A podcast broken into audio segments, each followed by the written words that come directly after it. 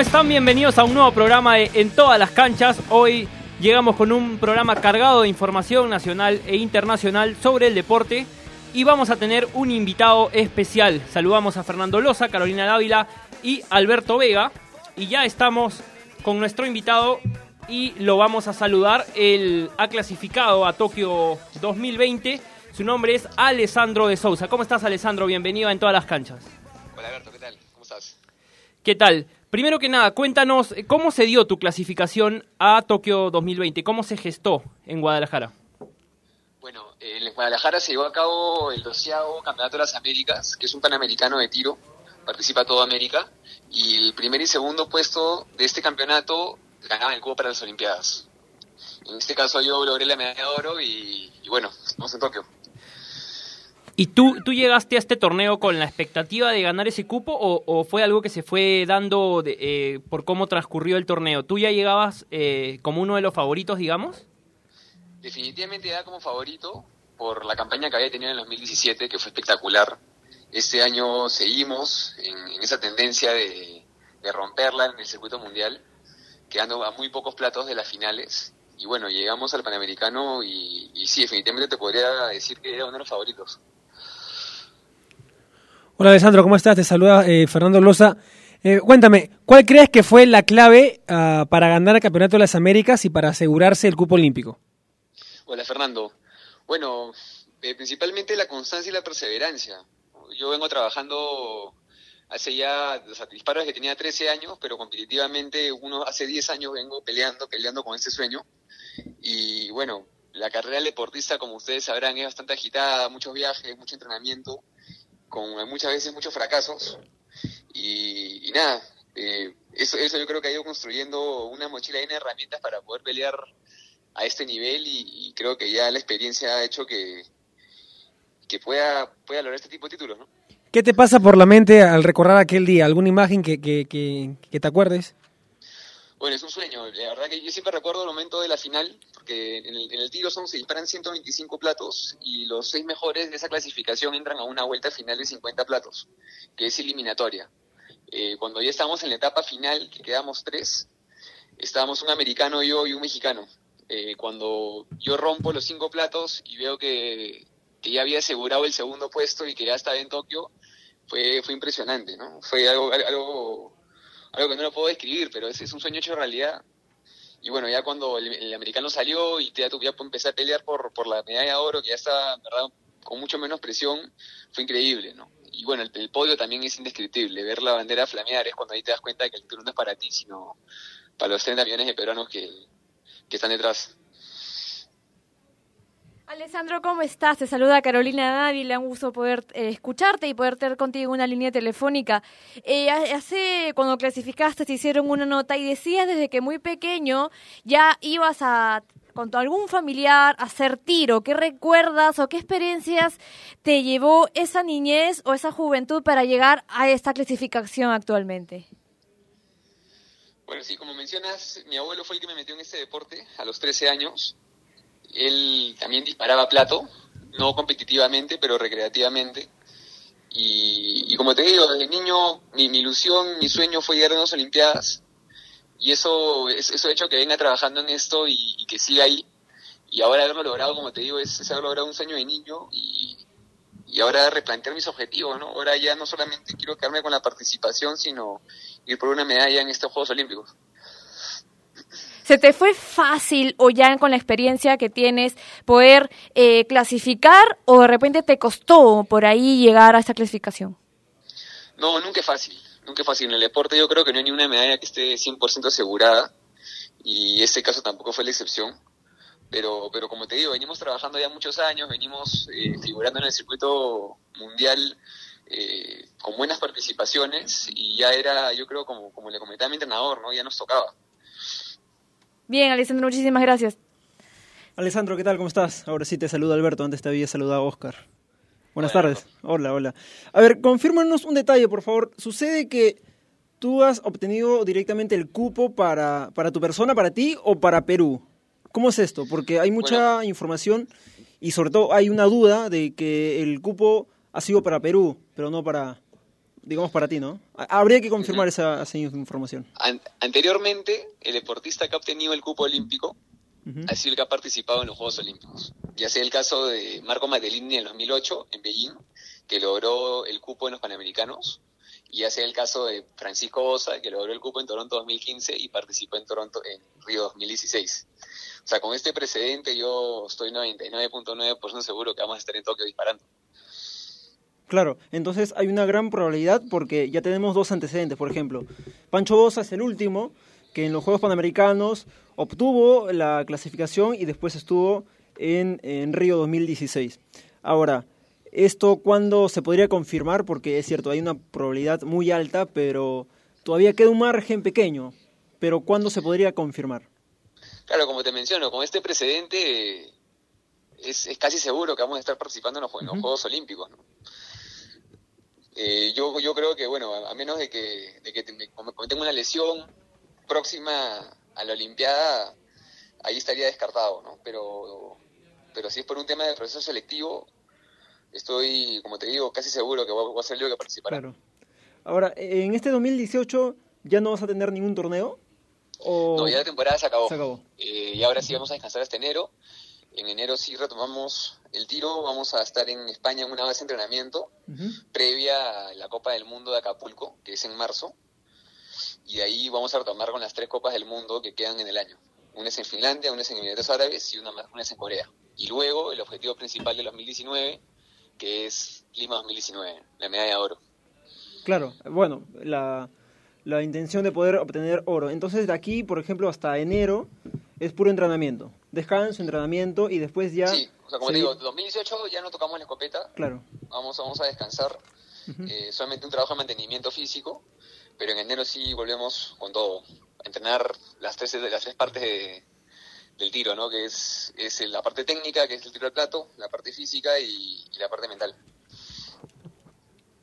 Alessandro, eh, de cuatro medallas que ha obtenido el Perú a lo largo de la historia olímpica, tres han sido de tiro. ¿Qué crees que, que hay eh, en nuestro país que genera que el tiro sea uno de los deportes más exitosos o el más exitoso en la historia olímpica?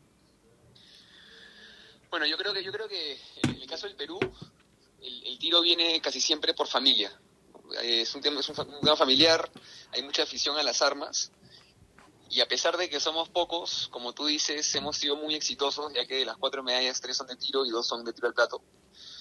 Eh, la verdad que si tuviese que, yo, creo que el peruano tiene mucho talento para disparar y como, viene por un tema familiar y comenzamos a, muy muy corta edad, en mi caso a los 13, eh, en el caso de Nicolás Pacheco igual a los 13 años, yo creo que eso hace que, agarremos más, eh, más, habilidad para, para disparar. Y hablando un poco... Ah, perdón, sigue, sigue. que nos va el IPD, Y hablando un poco de parentescos, de familia, eh, tú sabes que el primer peruano en anotar un gol en la historia de los mundiales fue Luis de Sousa Ferreira. ¿Es familiar tuyo? Eh, ¿Qué tipo de parentesco tienen? Sí, él es, él es familiar mío por parte, de, por parte de papá. Ah, perfecto. Entonces es una familia que tiene el deporte en la sangre.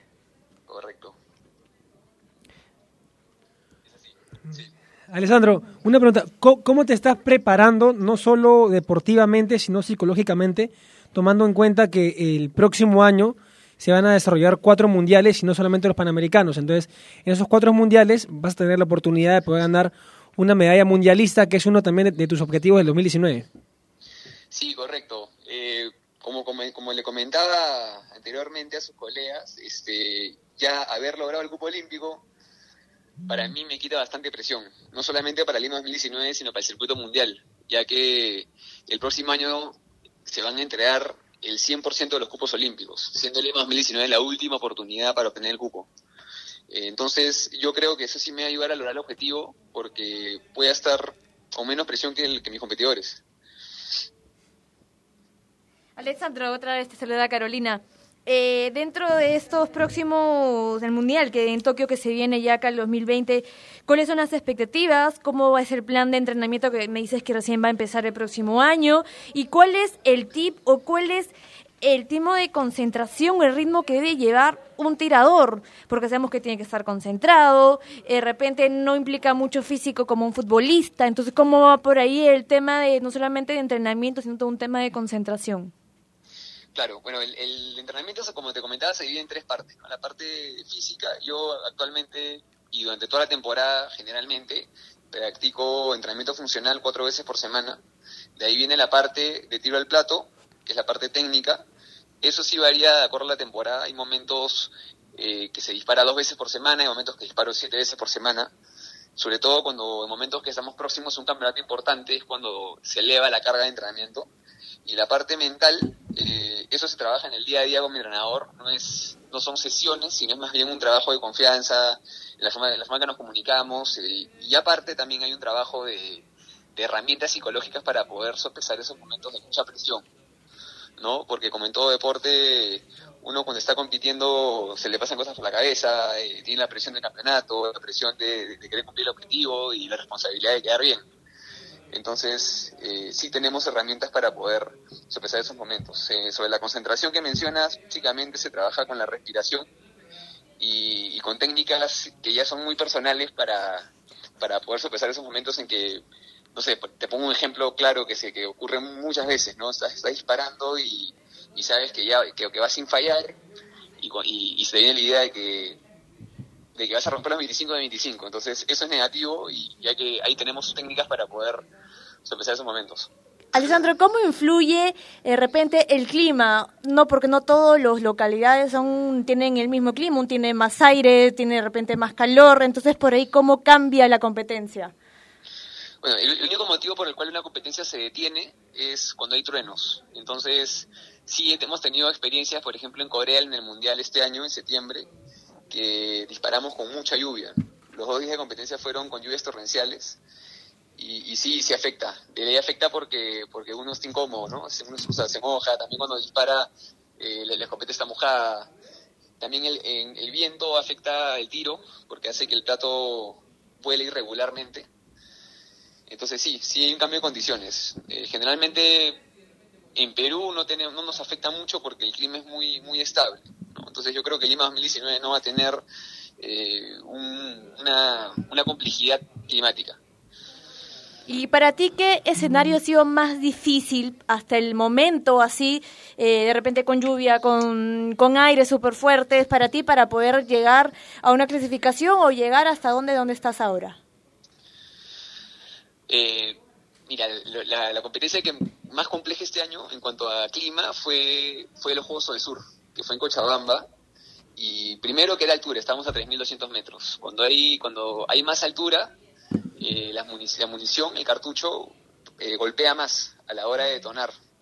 Eso era uno. Segundo, que en la final nos tocó disparar con lluvia y la cancha no tenía protección. Entonces, literalmente nos estábamos mojando mientras estábamos disparando en la final y además hubo viento. Eso sí lo más complejo este año. Eh, Alexandro, una, una duda. ¿Tú estás dentro del PAD, del programa de apoyo al deportista? Porque conocemos de varios... Ah, sí, sí estás. Porque conocemos de varios ejemplos deportistas que han, que han conseguido medallas pero que no, no están en el PAD. Bueno, en, en todo caso tú nos confirmas que, que estás. Y ahora, otra, otra consulta, otra duda. Has eh, ido a la sede de, remo, de remo, perdón, de, de tiro eh, para los juegos? Eh, bueno, tengo entendido que la sede del tiro va a ser en el mismo polígono que estamos disparando ahora, es en la Fuerza Aérea, pero sé que todavía no comienzan las obras. Claro, sí. Pero por lo menos hay una información de cuándo podría empezar. ¿O no, lo esa, esa información no la tengo, de verdad. Ah, ok. A los deportistas todavía no le han indicado. Sí, no, no, no, no me han comunicado nada. ¿Ustedes mantienen comunicación con Copal? Eh, yo personalmente no. No. Ok, entonces, por lo menos los deportistas mantienen la comunicación con sus federaciones, más no con Copal.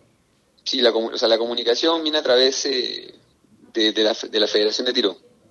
Oh, ok, abre. Alessandro, eh, cuéntame, ¿cómo viste el nivel en el Campeonato de las Américas?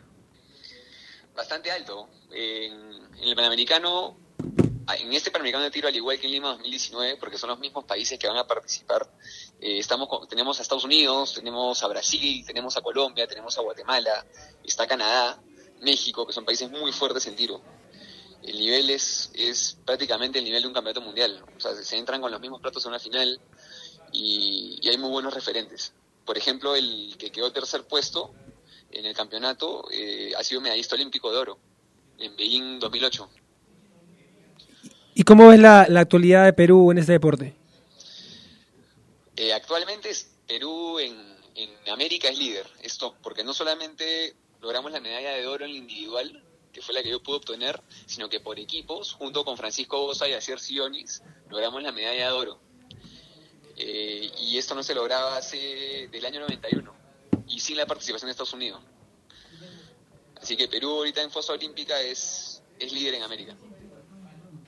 Bueno, Alessandro, eh, ya para ir cerrando esta nota y agradeciéndote tu tiempo, eh, cuéntanos un poco cómo ha mejorado tu vida con el tiro, qué, en qué ha cambiado tu vida y, cómo ha influido este deporte en tu vida diaria.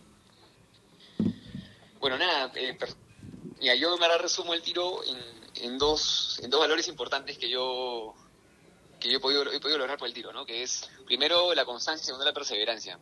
Creo que con esas dos cosas uno puede lograr todo en la vida y y, y eso, eso es lo que me ha enseñado el tiro principalmente. Perfecto. Eh, muchísimas gracias, Alessandro, y, y de verdad que esperamos que, que tengan los mejores éxitos el próximo año en los Panamericanos, luego en los Juegos Olímpicos de Tokio, y vamos a estar en, en conversaciones mm, eh, más adelante de todas maneras. Muchas gracias. Vale, gracias. Solamente quería agregar que si los que están escuchando quieren seguir mi día a día y toda mi preparación con caras a los Juegos Panamericanos de Lima 2019, me pueden seguir en Instagram a aesousa25. Perfecto. Gracias. Repítelo, A de Sousa 25. aesousa25. ¿Tienes Twitter? No, No, Instagram. solamente Instagram. Per- perfecto, siempre es importante. Dale. Gracias, Alessandro. Vamos a seguir. Gracias, gracias, Alessandro. Fue Alessandro de Sousa clasificado a Tokio 2020. Vamos a una pausa y volvemos.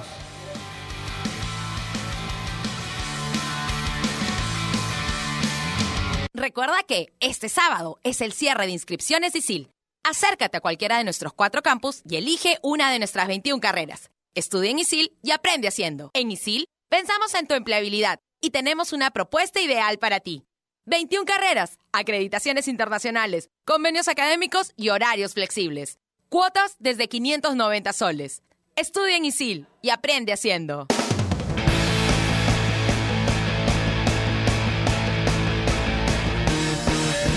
Estamos de vuelta en, en todas las canchas. Eh, teníamos en el bloque anterior eh, una conversación con Alessandro de Sousa, donde hablábamos de eh, su clasificación a los Juegos Olímpicos de Tokio eh, 2020. Recordemos que tanto él como Estefano Pesquiera son los dos peruanos que ya tienen asegurado un cupo en la cita olímpica de Tokio. Vamos a hablar un poco de Lima 2019 porque a raíz de algunas informaciones que surgieron esta semana sobre el remo, eh, sobre la sede del remo, que ya estaba definida que iba a ser en Paracas, pero al parecer Copal ha informado que eh, se va a mover o van a tratar de mover la sede a Huacho. Esto eh, lo hacen conjuntamente con la Federación Peruana de Remo. Es lo que anunció Copal en la voz de Carlos Neuhaus, que es el presidente del, del comité organizador de Lima 2019. Pero cuando nos hemos comunicado con fuentes eh, de la Federación de Remo, ellos nos han indicado que eso es mentira. Y hoy mismo ha sacado un comunicado la misma federación desmintiendo esa versión. Entonces, ¿en qué quedamos? Eh, ¿es, ¿Es real que se va a cambiar la sede a Huacho? Eh, Copal, ¿con quién ha conversado? ¿Es, ¿Es una medida totalmente arbitraria? ¿Beneficia o no a los deportistas? A ver, ¿sabes lo que sucede, Oscar? Es que también esta información surge a partir de una declaración de Carlos Newhouse en el programa de Maraví, de Raúl Maraví, Superdeporte, en sí. Eco Radio. Hay que decir eh, de dónde sacamos la información. Y que él indicó de que la sede de Remo se va a realizar ya no en Paracas, sino en Huacho. Ahora, hay que esto tratar de poder explicar por qué se dio esto, por qué sucede esto, por qué. Porque en realidad la sede de Remo iba a ser en el Callao, en el puerto del Callao. Luego la intención era de que se pase a Puerto Viejo. No se pudo en Puerto Viejo porque tenían que resolver los pro- problemas con las gente, con las lo- localidades que estaban alrededor y poder tener eh, un estudio ecológico para que se pueda construir la sede. No es se decir, dio. Es decir, se ha Es cambiado por tercera vez la sede del remo. Eh, en realidad no. En realidad creo que yo que no se sabe porque la Copal eh, dice nos vamos a Huacho y acá eh, la federación dice no nos movemos, o sea, eh, a No ver, No, en no realidad hay- no dice, no, dice claro. que no nos movemos. No, Lo que sea, dice es- es, que es una Copal forma de no ha conversado con ellos Por eso. de- eh, a la hora de tomar esa decisión. Y yo también escuchaba, Alberto, el, el programa eh, de Raúl Maraví y, y él, eh, pero yo creo que en ese programa en ningún momento Carlos Neuhaus eh, menciona a la Federación de Remo. Quienes, No, no, no, no quienes dicen no. que Carlos Neuhaus... eh, cuando menciona a la Federación de Remo son medios escritos, Claro. medios digitales. Ellos son los que mencionan esta información y, Pero- y- y pero que no han salido a a la trabajar, Federación de no Remo. deberían trabajar los dos de la mano, hablar y disponer de ambos, cuál es el beneficio No. para ellos en vez de estar Eh, con sí. estas informaciones. Carolina, No. ¿sabes lo que sucede? Es que nosotros hemos, a ver, hace un mes por lo menos, o mes y medio, fuimos a una conferencia de prensa donde estaba el señor Nevin Illich, que es el presidente de Panam Sport, que es la encargada de poder visualizar y poder gestionar y coordinar junto con Copal los Juegos Panamericanos. ¿Y qué es lo que había indicado en ese caso Nevin Illich? Yo le pregunté, le hice la consulta, ¿por qué la sede de Remo se va a desarrollar o no se va a desarrollar en Puerto Viejo cuando la federación tiene algunos problemas con, y lo ha indicado a través de los vientos y todo lo demás.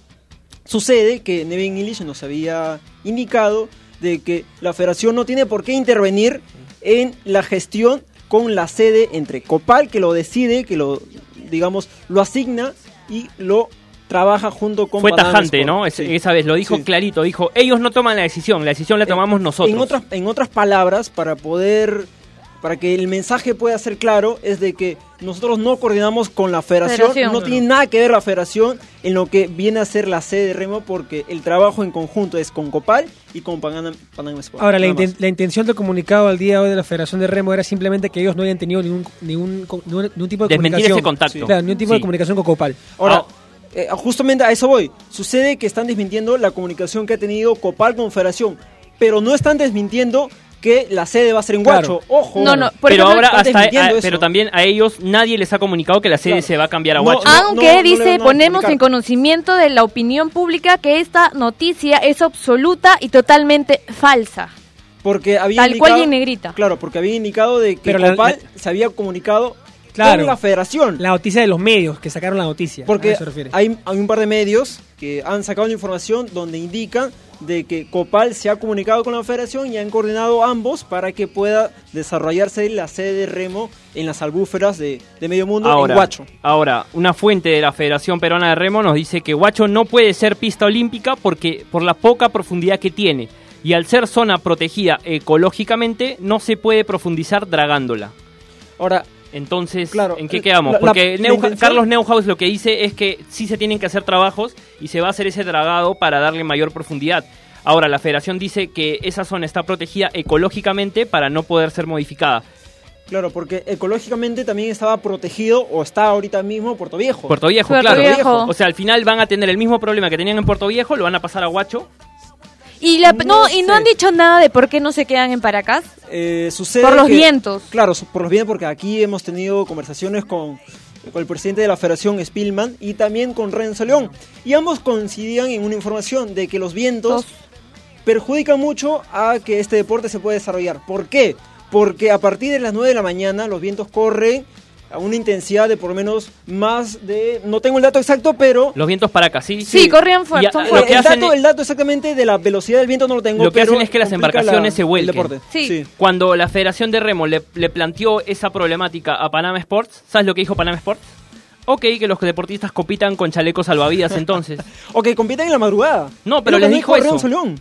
Exacto. Y, Es lo que y dijo él. Claro. Solo, Eso- solo eso- había, habían tres o cuatro horas para poder competir y los deportistas de lo que se quejaban de Paracas era que no iban a poder tener horas de entrenamiento.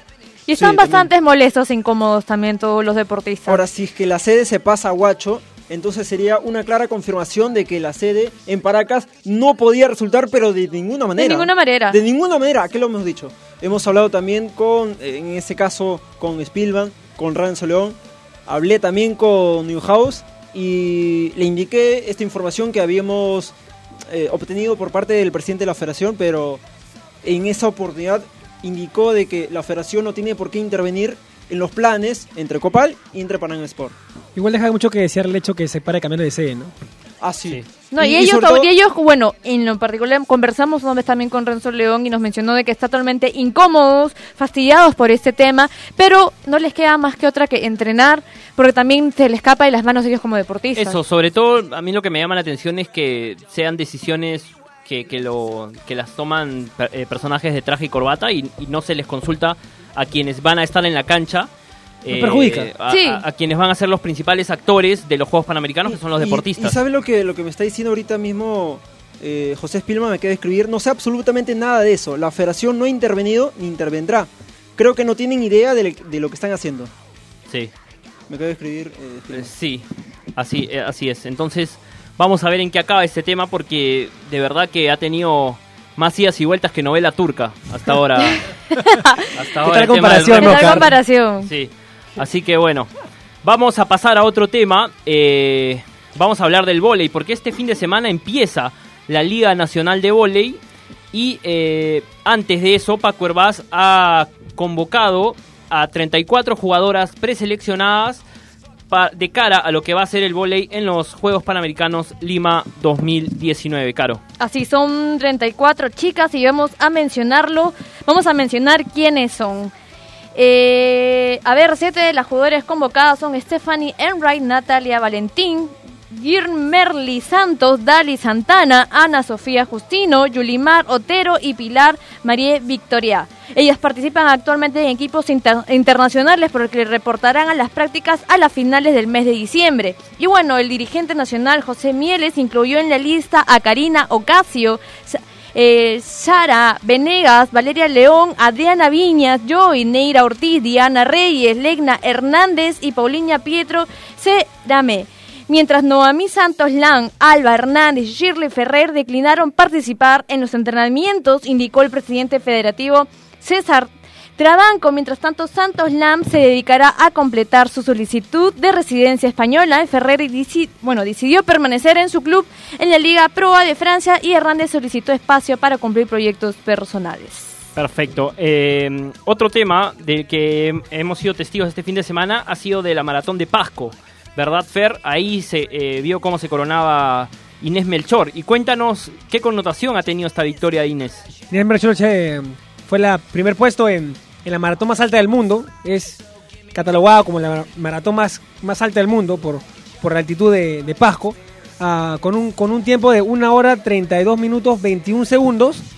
Y no solo eso, sino que el tercer puesto de, esta maratón también lo obtuvo Clara Canchaña. Entonces fue, a- fue, fue algo a favor nuestro de, Perú.